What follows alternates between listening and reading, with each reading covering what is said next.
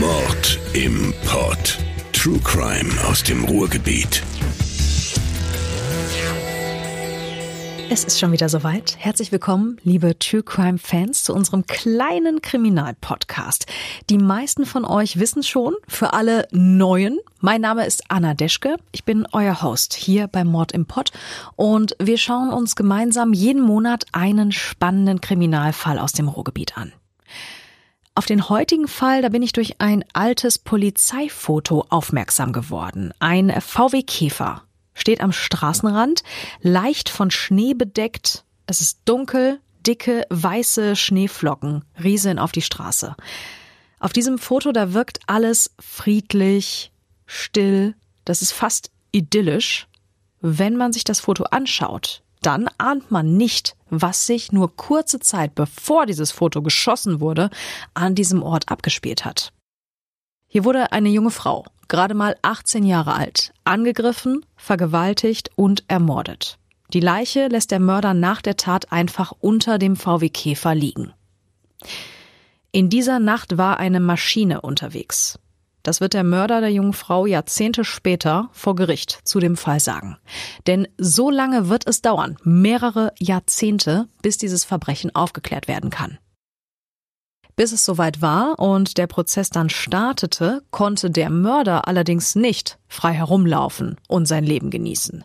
Denn bei Prozessbeginn im Jahr 2013, da saß er bereits 33 Jahre im Gefängnis wegen Mordes an einer weiteren Jungfrau. Diese Geschichte, die schauen wir uns heute genauer an, hier bei Mord im Pott. Während meiner Recherche für diese Folge, da habe ich mehrere Interviews bei damals an den Ermittlungen beteiligten Personen angefragt, sowohl bei der Polizei als auch bei der Staatsanwaltschaft. Allerdings wollte sich dort leider niemand mehr zu dem Fall äußern. Das ist kein Drama, wir kommen auch ohne Interviewausschnitte klar. Los geht's. Es ist Januar 1979. Im Norden der Bundesrepublik, da legt ein heftiger Schneesturm schon seit Silvester das gesamte Leben lahm. Einige Dörfer sind wochenlang von der Umwelt abgeschnitten. Bauern, die können teilweise nicht mal mehr ihr Vieh in den Ställen versorgen. In NRW tobt das Winterwetter nicht ganz so heftig, aber auch hier ist es in diesen Januartagen sehr kalt und es schneit immer wieder. Der 9. Januar 1979 ist ein Dienstag. In Hagen am südöstlichen Rand des Ruhrgebiets. Da liegen die Temperaturen an diesem Abend bei um die 0 Grad. In Hagen lebt die 18 Jahre alte Brunhilde E. Ein hübsches junges Mädchen, lange blonde Locken. Sie arbeitet als Verkäuferin bei Chibo kommt aus einem, wie es in mehreren Medienberichten heißt, liebevollen, stabilen Elternhaus. Eine ganz normale Jugend also in einer mittelgroßen Stadt. Am Abend des 9. Januar geht sie trotz der Kälte nochmal mit ein paar Freunden vor die Tür. Sie gehen in eine Kneipe, den Pilzsalon. Diese Kneipe, die ist nur ungefähr einen Kilometer von Brunhildes Elternhaus entfernt. Am Hagener Hauptbahnhof liegt diese Kneipe und dort verbringen die Freunde den Abend, trinken Bier und haben wahrscheinlich auch einfach Spaß. Gegen zwei Uhr morgens beschließt Brunhilde dann nach Hause zu gehen. Sie macht sich alleine auf den Weg. Mehr als 15 Minuten dürfte sie zu Fuß für die Strecke von der Kneipe bis nach Hause eigentlich nicht brauchen. In direkter Nachbarschaft zum Pilzsalon liegt damals eine weitere Kneipe, die Kronenburg. Dort hat ihr späterer Mörder wohl den Abend verbracht. Dieser verlässt die Kronenburg wahrscheinlich zur etwa gleichen Zeit, in der Brunhilde den Pilzsalon verlässt. Und er folgt Brunhilde. Sie hat schon ein gutes Stück ihres Heimwegs hinter sich gebracht. Da stürzt sich der Mann auf sie.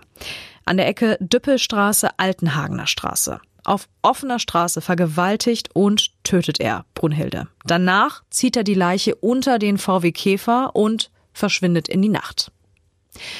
Nur kurze Zeit später, gegen 2.25 Uhr, da finden Passanten die Leiche der jungen Frau unter dem Auto und rufen natürlich die Polizei. Jetzt entsteht das Polizeifoto mit dem VW Käfer. Das Foto, das so harmlos und friedlich aussieht. Eine ganz normale Nacht in der Hagener Innenstadt. Schneeflocken, Schnee auf dem Auto und Schnee auf dem Gehweg. Erst wenn man da genauer hinschaut, dann sieht man auf dem Foto das weiße Laken. Das klemmt am hinteren Reifen des Käfers und bedeckt Teile des Gehwegs. Den verständigten Polizisten muss sich damals wirklich ein furchtbares Bild geboten haben. Ein Ermittler, Martin Erlmann, der den Fall später übernommen hat und der mir leider kein Interview geben wollte für diesen Podcast, der erzählte vor ein paar Jahren in einem TV-Beitrag für die Drehscheibe im ZDF, dass die Leiche regelrecht verstümmelt war. Der Angriff, der war offenbar so brutal und so heftig, dass sie nicht mal mehr in der Lage war, um Hilfe zu rufen. Es wurden nicht nur auf dem Gehweg, sondern auch an der Hauswand später Blutspritzer gefunden. Bei der Obduktion, da kam später heraus, dass sie, Zitat Ermittler, erheblichste Schlagverletzungen im Gesicht und Brustbereich hatte, sowie echte Verstümmelungshandlungen im Genitalbereich. In einem, wie ich finde, wirklich sehr ausführlich recherchierten und sehr gut geschriebenen Artikel von Mark Bädorf, der ist 2019 in der Zeitschrift Stern Crime erschienen, da wird der Zustand der Leiche so beschrieben. Der Unterleib ist auseinandergerissen. Es sind Verletzungen, die aussehen, als seien sie ihr mit einem Pfahl zugefügt worden. Als sei er Brunhilde in ihre Vagina gerammt worden. Ebenfalls in diesem Artikel steht, dass sich die Ermittler damals nicht sicher sind, ob der Täter Werkzeuge benutzt hat. Ermittler Erlmann, der sagte in dem ZDF-Beitrag, der Täter wollte die Frau in ihrer Weiblichkeit vernichten. Gegen 2.40 Uhr in dieser Nacht, also es ist noch keine Stunde vergangen seit der Tat auf offener Straße, da werden die Eltern von Brunhilde angerufen. Sie sollten sofort kommen, mit ihrer Tochter sei etwas passiert. Die Suche nach dem Täter beginnt. Es werden zahlreiche Zeugen befragt. Der Familien- und Freundeskreis von Brunhilde wird unter die Lupe genommen. Auch die Besucher der Kneipe Pilzsalon werden befragt. Wie Ermittler Ermann im ZDF-Interview sagt, haben die Ermittlungen damals wohl recht schnell ergeben, dass es sich nicht um eine Beziehungstat gehandelt hat. In ihrem Umkreis, da wurde niemand gefunden, der ein Motiv hätte haben können, um Brunhilde zu ermorden. Dazu kommt, dass wohl auch niemand etwas beobachtet hat in dieser Nacht. Keiner hat gesehen, dass ihr ein Mann gefolgt ist und auch die Tat hat offenbar niemand mitbekommen, obwohl das auf offener Straße und mitten in der Stadt passiert ist. Das Ergebnis der Ermittlung ist damals, Brunhilde war ein Zufallsopfer. Das war ein rein zufälliges Aufeinandertreffen von Täter und Opfer in dieser Nacht. Einen Täter kann die Polizei 1979 nicht ausfindig machen. Das wird tatsächlich erst Jahrzehnte später der Fall sein. Der brutale Mord an Brunhilde wird ein sogenannter Cold Case. Während die Polizei in Hagen im Frühjahr 1979 weiter fieberhaft nach dem Mörder von Bruni sucht, hat dieser die Stadt schon längst wieder verlassen. Er zieht ungefähr 300 Kilometer weit weg in ein anderes Bundesland. Es geht für ihn nach Rheinland-Pfalz in seine Heimatstadt Worms. Dort wird er keine drei Monate später erneut eine Frau töten. Er wird vor Gericht über diese erste Zeit in Worms sprechen. Er hat dort mehrere lose Liebschaften, keine festen Beziehungen. Dann trifft er Sabine R., die ist Bürokauffrau. Wirklich viele Infos zu diesem zweiten Mordfall findet man mittlerweile nicht mehr. Deswegen beziehe ich mich bei diesem Fall fast hauptsächlich auf den bereits erwähnten Stern Crime Artikel von Mark Bedoff aus dem Jahr 2019. Sabine zieht recht schnell bei dem Mann ein, unwissend, dass der erst vor kurzem eine Frau unfassbar brutal auf offener Straße vergewaltigt und getötet hat. Das Zusammenleben geht eine Zeit lang gut, bis zur Nacht des 22. März 1979. In dieser Donnerstagnacht stirbt Sabine R. in der gemeinsamen Wohnung. Ich lese euch die Passage dazu aus dem Sternartikel vor. Der damals ermittelnde Kommissar, Herr Westrich, beschreibt darin, wie die Wohnung aussah, als er sie betreten hat.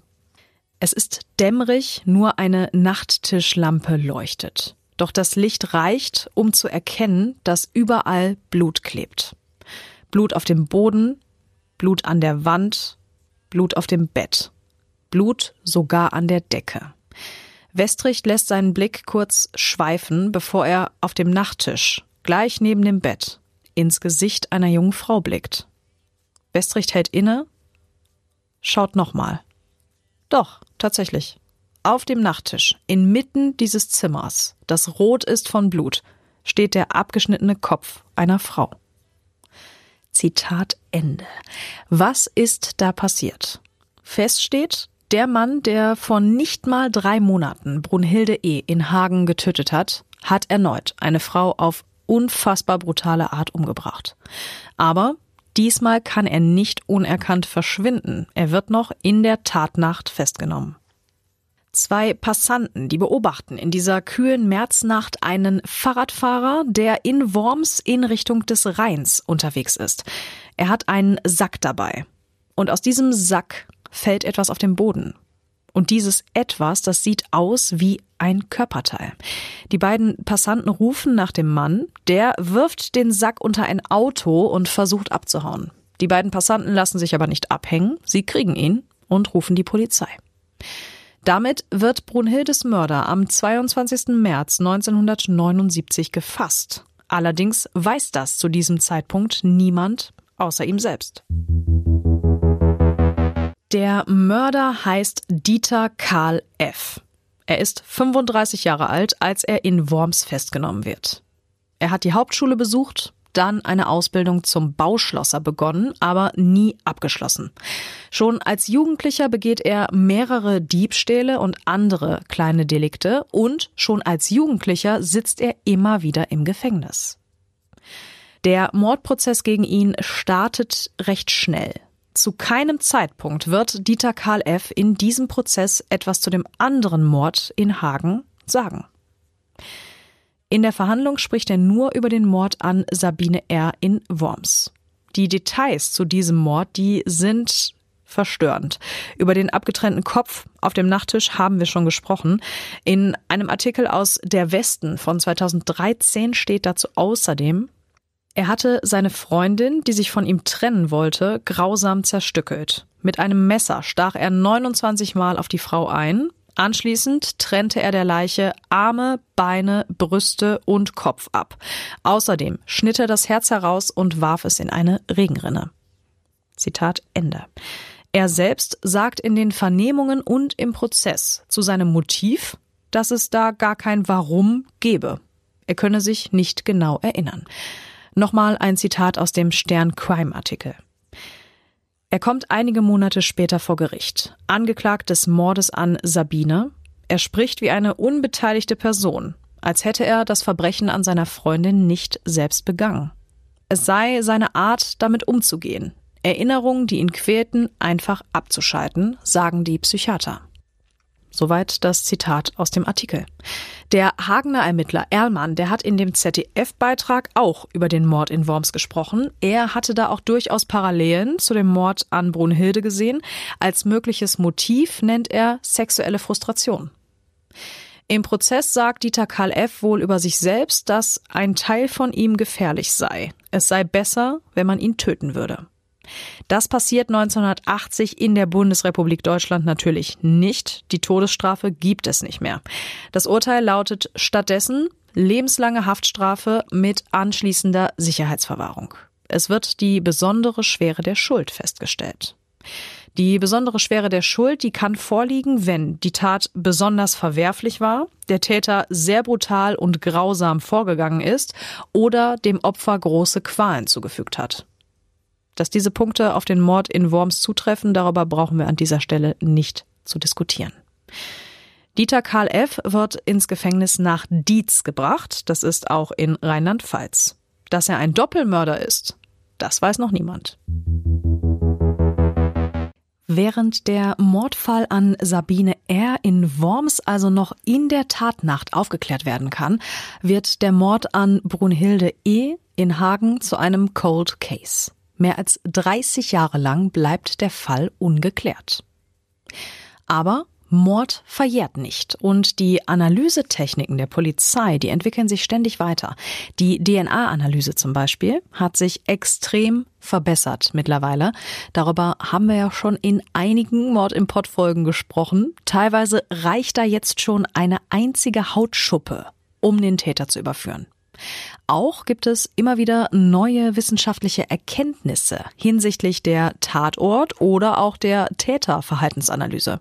Das nennt sich dann operative Fallanalyse. Und das alles kann eben auch Jahrzehnte später noch zur Aufklärung von Mordfällen und zur Verurteilung der Täter führen. In unserem heutigen Fall, da war es genau so. Ermittler Erlmann hat äh, das Vorgehen bei solchen Cold Cases in dem äh, ZDF-Beitrag ziemlich gut erklärt. Die Kriminaltechniker würden an diese Altfälle wie folgt herangehen. Zuerst schaue man sich die Aktenlage sehr genau an. Man studiere alles, um sich ein genaues Bild vom Tatgeschehen zu machen. Dann überlege man, wie hat der Täter hier gehandelt? Wie hat er sich bewegt? Was war seine Zielrichtung? Und vor allem wird auch alles nochmal von der technischen Seite aus betrachtet. Also, wo könnte der Täter vielleicht noch ein Spurenbild hinterlassen haben, das man heutzutage mit neuen Möglichkeiten dann doch noch auswerten könnte? Erstmal schauen sich die Ermittler also die Akten an, danach geht es an die Asservate. Mitbeteiligt an diesen Ermittlungen war Staatsanwalt Wolfgang Rahmer damals. Auch ihn habe ich für diese Folge für ein Interview angefragt. Auch er wollte sich nicht mehr zu dem Fall äußern. Aber für den Stern Crime Artikel, da hat er damals noch ein Interview gegeben. Die Akte zu dem Fall, die landet demnach im Jahr 2011 auf seinem Schreibtisch in dieser Akte, da sind auch mehrere Fotos vom Tatort und von der Leiche. Nochmal ein Zitat aus dem Sternartikel. So etwas Grauenhaftes hatte ich vorher noch nie gesehen, sagt er. Und auch nie wieder danach habe ich einen Körper gesehen, der so zugerichtet war. Das war einzigartig. Dieser Mörder, denkt sich Rama, muss fast animalische Züge haben. Noch nie hat er ein Verbrechen gesehen, bei dem ein Mensch einen anderen so vernichten wollte. Zitat Ende. Die Ermittler nehmen sich die Kleidungsstücke von Brunhilde nochmal vor. Und sowohl an ihrem Oberteil als auch an ihrer Unterbekleidung wurde diesmal tatsächlich fremde, männliche DNA entdeckt. Diese neuen Spuren werden mit der Datenbank der Polizei abgeglichen und liefern einen Treffer. Sie führen die Ermittler nach 30 Jahren zu Karl Dieter F. Der sitzt wegen des Mordes an seiner Freundin im Gefängnis in Dietz. Die Ermittler konfrontieren Dieter Karl F. mit den Vorwürfen. Der sagt, er könne sich zwar nicht mehr an die Tat erinnern, aber er wisse, dass er das Mädchen damals vernichten wollte. Das reicht, um ihn nochmals vor Gericht zu bringen. Anfang 2013, fast auf den Tag genau 34 Jahre nach dem Mord an Brunhilde, beginnt der Prozess gegen Dieter Karl F. vor der Schwurgerichtskammer des Hagener Landgerichts. Er ist angeklagt, die 18 Jahre alte Brunhilde am 9. Januar 1979 im Stadtteil Altenhagen überfallen, vergewaltigt und getötet zu haben. Aus Mordlust, grausam zur Befriedigung des eigenen Geschlechtstriebes und zur Verdeckung einer Straftat. Dieter Karl F. ist zu Prozessbeginn schon 69 Jahre alt. Von diesen 69 Jahren hat er insgesamt 48 Jahre im Gefängnis verbracht, war also nur 21 Jahre seines Lebens ein freier Mann. Es gibt noch mehrere unverpixelte Fotos im Internet, die ihn an verschiedenen Tagen des Prozesses zeigen. Auf den meisten der Fotos trägt er einen blau-grau gestreiften Pullover und immer eine selbstgestrickte Wollmütze. Mal ist die Mütze grau, mal ist sie gelb. Diese Mützen, die werden im Laufe des Prozesses noch eine Rolle spielen, tatsächlich. Er trägt eine Brille mit dünnem Goldrand, so eine typische alte Leute Brille, hat einen grauen Schnurrbart und einen grauen Ziegenbart. Ein alter Mann mit faltigem Gesicht ohne besondere Ausstrahlung oder etwas besonders Bösartiges etwa im Blick. Wie so oft sieht dieser Mann nicht so aus, wie man sich einen grausamen Vergewaltiger und Mörder vielleicht vorstellen würde. Der wirkt sogar eher gebrechlich und nicht monströs. Aber die Taten dieses Mannes, die waren monströs. Zum Prozess um den Mord an Brunhilde sind 57 Zeugen und Sachverständige eingeladen. Der Angeklagte selbst möchte vor Gericht nichts sagen. Bis zu dem Tag, an dem Ursula W., 59 Jahre alt, als Zeugin vor Gericht erscheint und ihre Aussage macht. Sie war 1978 für ungefähr ein Jahr mit Dieter Karl F. zusammen, also kurz vor den Morden an Brunhilde und Sabine. Und wenn man sich ihre Erzählungen anhört, dann scheint auch sie nur knapp mit dem Leben davongekommen zu sein. Ich lese euch dazu einen Ausschnitt aus einem Zeitungsartikel vor, der ist 2013 in Der Westen erschienen. Bis heute befindet sich die ehemalige Geliebte, die sich regelrecht in den Gerichtssaal schleppte, noch immer in psychiatrischer Behandlung. Es quälte sie, ihrem Peiniger gegenüber sitzen zu müssen. Der Angeklagte hatte sie damals vergewaltigt, schwer misshandelt und wollte sie sogar umbringen. Ich bin seitdem der lebendig komatöse, tönt es aus der Anklagebank.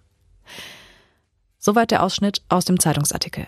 Nach der Aussage seiner damaligen Freundin sprudelt das Geständnis nur so aus ihm heraus. Journalisten, die im Prozess dabei waren, bezeichneten das Geständnis als bizarren, zeitweise sogar völlig wirren Monolog. 79 Minuten dauerte die Aussage. Seine Version der Tatnacht von Hagen lautete demnach so. Er sei ihr gefolgt in dieser Nacht. Er war frustriert, er musste etwas zerstören. Dann habe er Brunhilde angesprochen. Die habe ihn aber weggeschickt. Macker, verschwind, habe sie gesagt. Dann habe er ihr um den Hals gepackt und sie zerstört. In dieser Nacht war eine Maschine unterwegs, sagte er über sich selbst. Die Leiche schob er unter das Auto und rannte weg. Was nur kurze Zeit später in Worms passierte, das wissen wir ja bereits. Er redet außerdem in diesen 79 Minuten über seine Eltern, über Alkoholismus und über die in Haft selbst gestrickten Mützen. Zu diesen Mützen da behauptet er vor Gericht, er könne keine kalten Köpfe mehr ertragen, weil er damals neben dem eisig kalten Kopf des getöteten Mädchens aufgewacht sei, nach seinem Blutrausch. Das Urteil wird im Februar 2013 verkündet. Lebenslange Haft mit anschließender Sicherungsverwahrung. Mehrere Gutachter halten ihn noch immer für höchst gefährlich. Es liegt laut Urteil auch keine Schuldunfähigkeit vor. Der Gutachter kommt zu dem Schluss, dass Dieter Karl F. das Monströse in sich durchaus hätte kontrollieren können. Der Mörder kommt zurück ins Gefängnis nach Dietz. Aber damit ist diese Geschichte noch nicht zu Ende, denn es wird noch einen dritten Prozess geben, erneut wegen Mordes. Im April 2014, also nur ein Jahr nach dem Prozess um den Mord an Brunhilde, da startet schon der nächste Prozess, diesmal vor dem Landgericht Mainz. Es geht um einen Fall, der mehr als 40 Jahre zurückliegt. 1971, da wurde in Worms ein Gastwirt ermordet. In der Nacht auf den 30. März 1971 wurde er in seinem eigenen Lokal in Worms erschlagen. Und Dieter Karl F. soll der Täter sein. Er saß damals kurz nach dem Mord deshalb auch in Untersuchungshaft. Allerdings bestätigte ein Zeuge damals wohl sein Alibi und das Verfahren wurde zunächst eingestellt. Erst 2009 meldete sich dann eine Zeugin aus Australien. Die will 1971 mitbekommen haben, dass ihr Vater die Mordwaffe, eine schwere metallene Bauklammer, versteckt habe. Ende 2012 erhob die Staatsanwaltschaft Mainz dann erneut Anklage. Wie genau der Vater der Zeugin in dieser ganzen Geschichte eine Rolle spielt, das konnte ich tatsächlich nicht mehr rausfinden.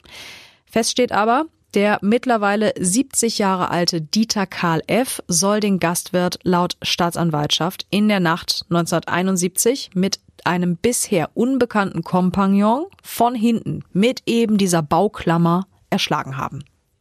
Die Täter, die nahmen damals Goldmünzen und Bargeld im Wert von 750 Mark mit.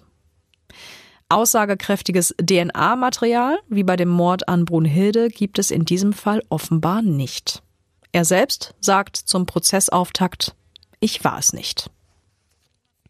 Stattdessen erzählt er, das schreibt die Bildzeitung, dass er seit 1982 die Strickgruppe der JVA Dietz leite und bereits etwa 3000 Mützen gestrickt habe.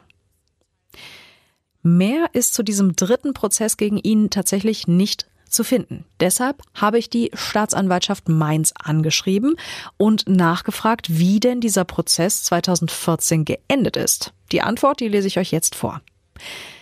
Das Landgericht Mainz hat den Angeklagten Dieter Karl F. am 20.05.2014 vom Vorwurf des Mordes freigesprochen. Das Urteil ist rechtskräftig. Nach dem Ergebnis der Beweisaufnahme war ein Tatnachweis letztlich nicht zu führen. Die als Mord zu qualifizierende Tötung des Gastwirts ist somit nach wie vor nicht aufgeklärt. Diesbezüglich wurde ein neues Verfahren gegen Unbekannt eingeleitet. Zitat Ende. Also, der dritte Mord wurde ihm nicht nachgewiesen, dafür gab es einen Freispruch. Das war unsere aktuelle Folge hier bei Mord im Pott. Wenn es euch gefallen hat, dann lasst uns gerne ein paar Sternchen da. Da freuen wir uns drüber. Und wir hören uns in vier Wochen wieder hier in unserem kleinen True Crime Podcast. Bis dahin, bleibt mir alle gesund. Wir hören uns. Ciao. Mord im Pott. True Crime aus dem Ruhrgebiet.